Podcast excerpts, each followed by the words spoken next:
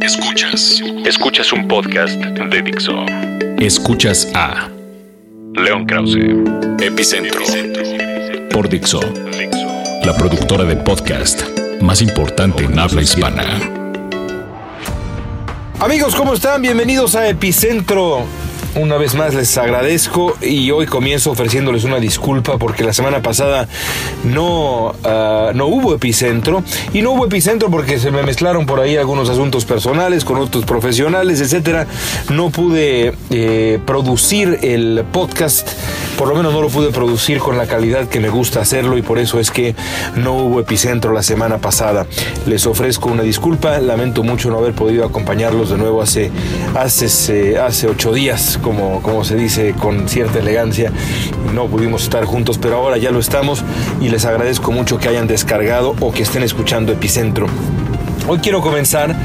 eh, hablando sobre Fernando del Paso y eh, sus palabras al recibir el premio Cervantes. Eh, primero, por supuesto, hay que reconocer y decir lo más importante de todo, que es que Fernando del Paso es un digno ganador, dignísimo ganador del premio más eh, alto, de la distinción más alta que existe para aquellos que se dedican a la escritura, a la literatura en idioma español. Yo admiro a Fernando del Paso, lo he admirado siempre, me parece que es un prosista elegantísimo, un estilista auténtico, un hombre, eh, un escritor de verdad notable y es un dignísimo ganador del Cervantes. Ahora, no puedo más que detenerme un poco para hablar también, para referirme también a las palabras de, eh, del paso eh, sobre México. Hace ya algunas semanas, quizá un poco más, hablábamos aquí de la indignacionitis, de cómo se nos da con una gran facilidad en México, cómo se ha puesto de moda indignarnos por cosas que para mí no valen la pena o no vale la pena indignarse. Cosas pequeñitas que de pronto nos gusta hacer enormes. Una de ellas, por ejemplo, y ya no sé si nos dio chance de platicar sobre esto, creo que no. Una de ellas, el pequeño escandalito que se armó eh, por eh, la fotografía que la página de presidencia, que el Twitter del presidente Peña Nieto subió del propio presidente con Javier Hernández, el chicharito, y cómo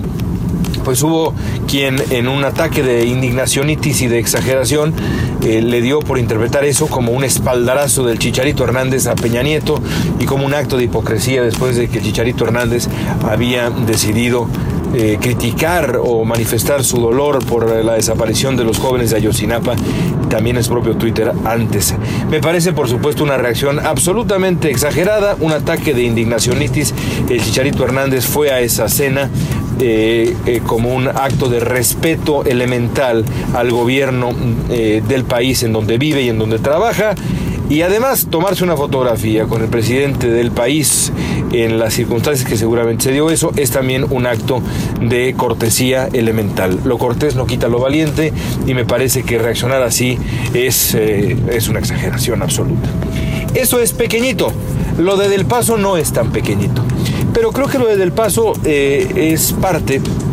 no nada más de nuestra tendencia a la indignación, sino también nuestra tendencia a exagerar. Eh, hay muchas voces en, el México contemporáneo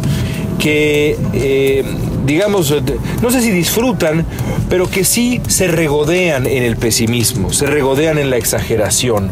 Se ha vuelto muy popular y se ha vuelto muy políticamente correcto, no lo contrario, no políticamente incorrecto, sino políticamente correcto, decir que México es un estado fallido, decir que México va al barranco, decir que México está cerca de la desaparición, en fin, decir, por ejemplo, como dijo Del Paso, que México es un estado totalitario. Ahora resulta que lo políticamente incorrecto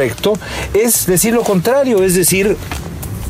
que los matices existen y que llamarle a México Estado totalitario, que comparar México con un Estado totalitario, eh, como Corea del Norte, por ejemplo, eh, eh, como, como, como Cuba, en su momento, no creo, yo honestamente, por ejemplo, no creo ciertamente que, que Cuba sea un Estado totalitario ahora, eh, enteramente, pero tiene por supuesto eh, rasgos de ello y es, y es evidentísimo y para cualquiera que lo dude, pues ahí están, ahí está, es decir, hay, pruebas al por mayor, ahora incluso ya, ya sobran las pruebas por internet y como decía por ahí alguien en un intercambio de Twitter que se me ha quedado grabado cuando alguien le pedía pruebas de algo a este tuitero que, que es eh, extraordinario, un tuitero americano le dijo yo no soy tu asistente de investigación, haz tu propia tarea. Y eso con todo respeto para los escépticos es lo que yo les diría sobre lo que es un verdadero Estado totalitario. Creo que Fernando del Paso exagera. Creo que exagera porque exagerar genera en México ahora un aplauso fácil. Cuando uno, el que sea, pero sobre todo figuras de alto perfil, hablan de México en ese tono, eh, manifiestan en el extranjero un pesimismo absoluto, eh, eh, critican al gobierno sin ningún tipo de matiz, mienten en algunos casos y, del paso mintió o, al menos exageró severamente, lo cual para mí se acerca muchísimo a una mentira. genera, genera, genera esa exageración, genera esa mentira, un aplauso sencillo. Eh, sale, aparece la persona en, los periódicos, porque pues sí, es mucho más sexy decir que México está dirigiéndose al abismo, camina al abismo eh, de manera inexorable, eh, es mucho más sexy eso a decir, bueno, momento, hay muchas cosas que están mal, pero hay muchas otras cosas que no están mal. México tiene mucho de qué preocuparse, por supuesto que sí, pero tiene muchas otras cosas de las cuales no tiene por qué preocuparse. ¿Hay eh, amenazas a la libertad de expresión en México, a la libertad de prensa? Por supuesto que sí. ¿México es un estado totalitario como Corea del Norte? Por supuesto que no. A los enemigos políticos en México, a la oposición en México se le trata como se le trata en los estados totalitarios. No. Ser periodista en México es eh, eh, seguro, es completamente seguro, hay eh, plena, plena seguridad de que no le va a pasar a uno nada al ejercer el periodismo. Por supuesto tampoco, pero hay que poner todo en su justa dimensión porque al no hacerlo no se suma el, perder, el perder el matiz, el perder el temple a la hora de opinar, el caer en la tentación del absoluto, el caer en la tentación de los negros y blancos, eh, no suma en lo más mínimo porque nubla la capacidad de poner todo en su justa dimensión y tener perspectiva sobre lo que realmente está ocurriendo y, el que no tiene perspectiva, el que ve la realidad pegada a los ojos, el que, el que, el que, el que ve la realidad solamente en términos absolutos, eh, se niega la posibilidad de evaluarla correctamente. Y lo que es peor, cuando alguien de ese calibre, como Fernando del Paso, habla en esos términos, en un escenario como el que habló, eh, es esa, esa, ah, esa, opinión que se basa en absolutos eh, termina informando al resto y por lo tanto formando la opinión de los demás en un acto que es injusto, pero además es tonto porque, eh, porque no suma al debate real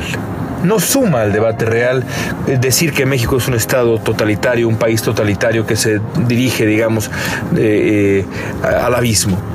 Por eso, aunque yo sé que es políticamente incorrecto decirlo, me hubiera gustado que el maestro del paso resistiera la tentación del aplauso fácil, cuando ya tenía el aplauso más importante, que es el aplauso más, eh, el, aplauso inmenso que genera el premio más importante para la obra literaria en idioma español, resistiera el aplauso fácil de la opinión política y, eh, y hubiera, nos hubiera regalado algún matiz con esa elegancia que le caracteriza en la prosa. Desgraciadamente no optó por ello, optó por lo otro. Yo por lo pronto como un lector suyo fiel, lo lamento. Escuchas a León Krause, Epicentro. Hace una semana, un poquito menos de una semana, eh, tuve la oportunidad de conversar con Hillary Clinton Hillary Clinton estuvo de visita en la ciudad de Los Ángeles porque a diferencia de pues varios de los eh, procesos electorales previos, de los eh, procesos electorales primarios en donde los partidos escogen a sus candidatos. Eh, en esta ocasión, California el estado de California va a tener un papel fundamental. Yo creo que en ambos partidos, entre republicanos y también entre demócratas, pero sin duda entre republicanos será fundamental, será crucial. Yo creo que es aquí en California en donde Donald Trump puede eh, cerrar, digamos, eh, su notable trayecto rumbo a la nominación o puede quedarse ligeramente corto y abrir paso, dar paso a una convención eh, del partido que será pues un espectáculo grotesco y también interesantísimo por, la cantidad de reglas que estarán en juego y la cantidad de procesos de negociación que los candidatos van a tener que llevar a cabo si es que, queden, quieren quedarse finalmente con la nominación. El caso es que platicamos con Hillary Clinton, que estuvo de visita acá en el eh, este de Los Ángeles, sureste de Los Ángeles, eh, y fue una experiencia de verdad interesante. A lo mejor ustedes ya habrán eh, visto las consecuencias. Primero que nada, las consecuencias de haberle preguntado a la señora Clinton sobre México. Nadie le había preguntado sobre México a Hillary Clinton y a mí eso me tenía muy sorprendido. Había, ah, habían pasado varias oportunidades en donde pues el tema de México simplemente no había salido a colación y eso pues yo no lo entendía y sigo sin entenderlo porque México pues es fundamental para Estados Unidos pues desde el punto de vista económico y desde muchos otros. México es eh, fundamental y además en la discusión misma de la elección México ha estado, ha ocupado un papel tristemente central gracias al nativismo de Donald Trump y a la discusión de la inmigración y demás. Así que bueno, era un poquito extraño que nadie le hubiera preguntado a Hillary Clinton sobre México. En el momento en que le pregunté sobre México, ah, le pregunté sobre derechos humanos en México, la señora Clinton de inmediato se lanzó a hablar con fuerza sobre el gobierno mexicano, a hablar de cómo le preocupa la tortura en México. Después, un par de días más tarde,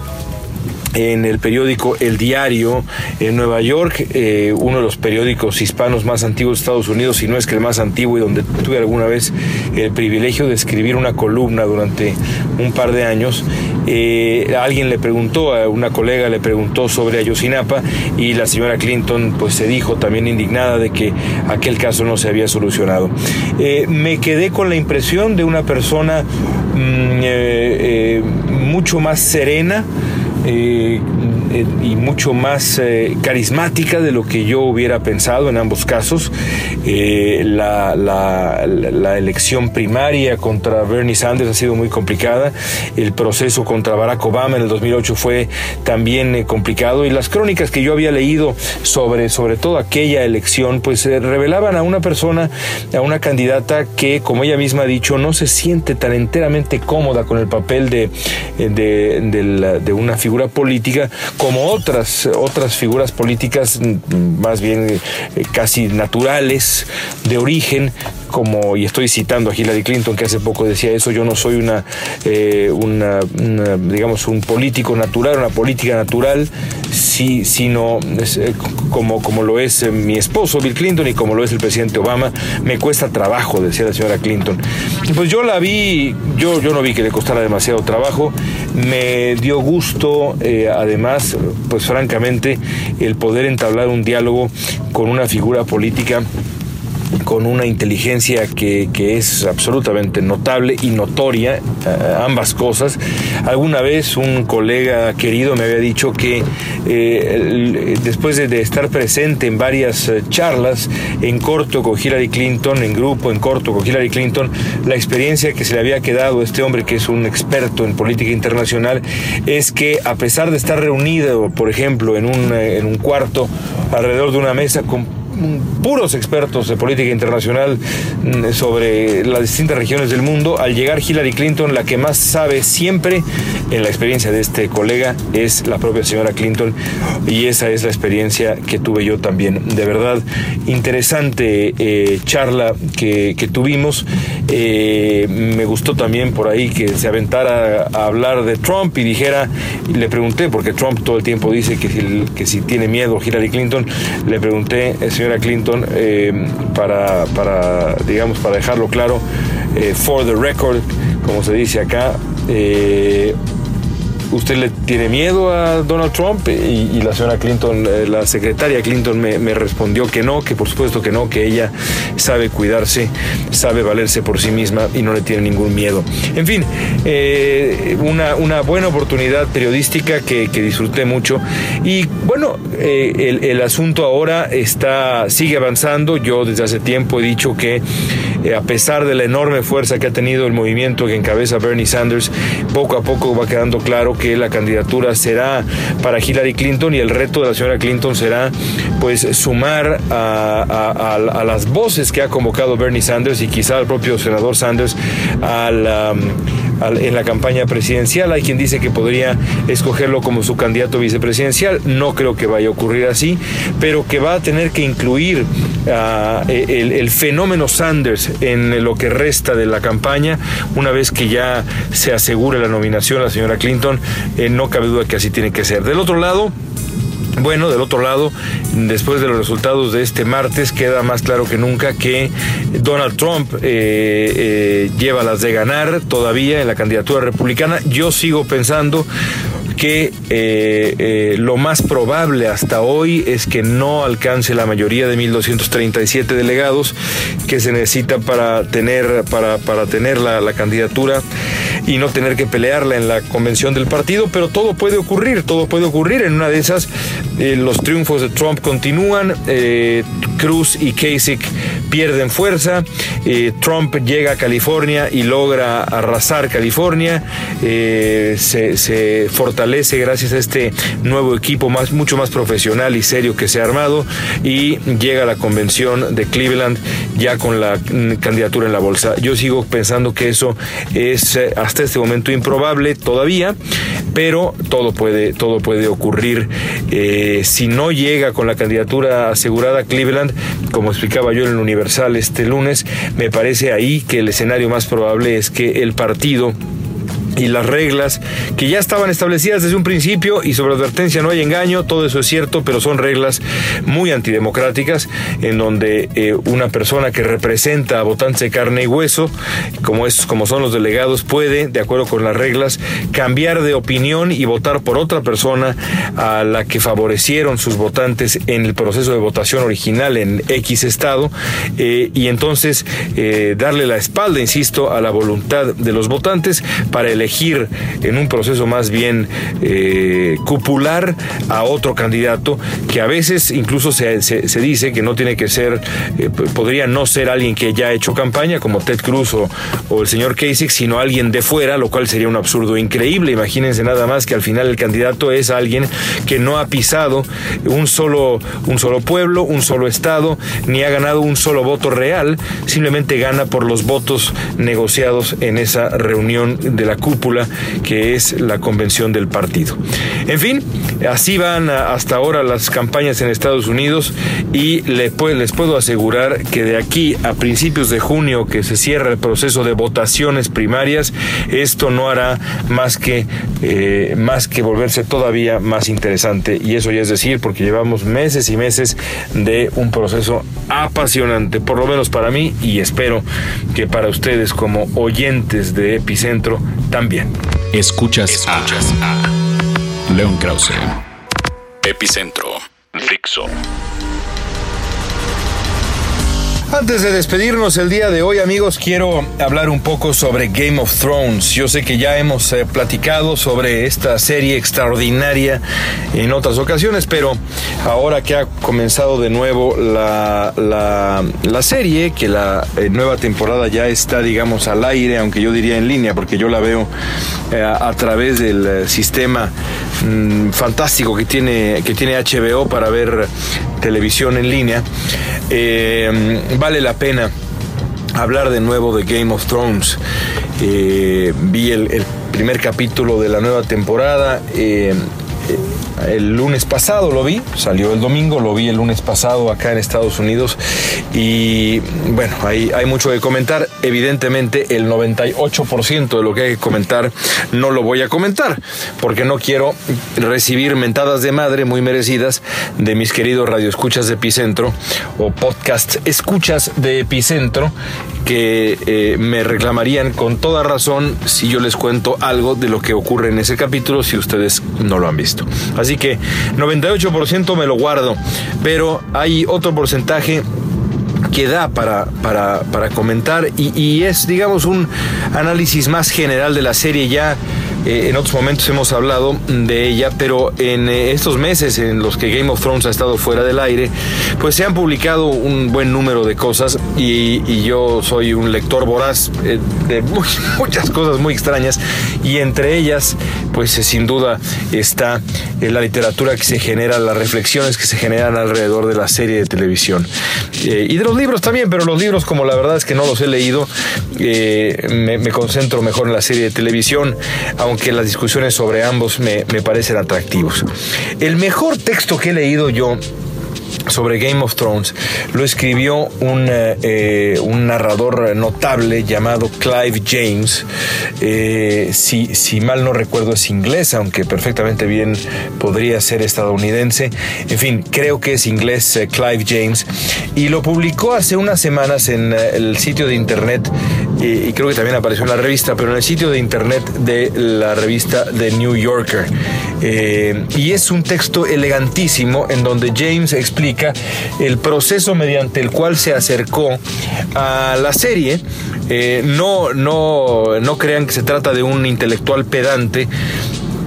o un escritor pedante que eh, se siente, digamos, eh, eh, siente que la televisión es una cosa menor y a la cual hay que hacerle el feo de entrada y por principio no para nada. James de hecho acepta que le gusta mucho la televisión, pero también dice que bueno que se resistió a entrarle a Game of Thrones porque pues hay límites y, y que hablar de dragones y magia y demás pues la verdad es que no le resultaba apetecible, pero que una vez que se adentró en el universo de la serie de televisión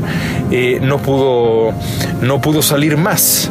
Eh, y cuenta cómo, cómo, la vio al lado de su hija y demás. Pero a mí, más allá de la anécdota esa, que es una anécdota muy divertida y en el fondo enternecedora también, a mí lo que me parece notable del texto de James es la, reflexión que hace sobre el personaje que él considera eh, central, el gran protagonista de Game of Thrones. Eh, y se refiere eh, específicamente a el personaje favorito de muchos de nosotros, Tyrion Lannister, eh, el gran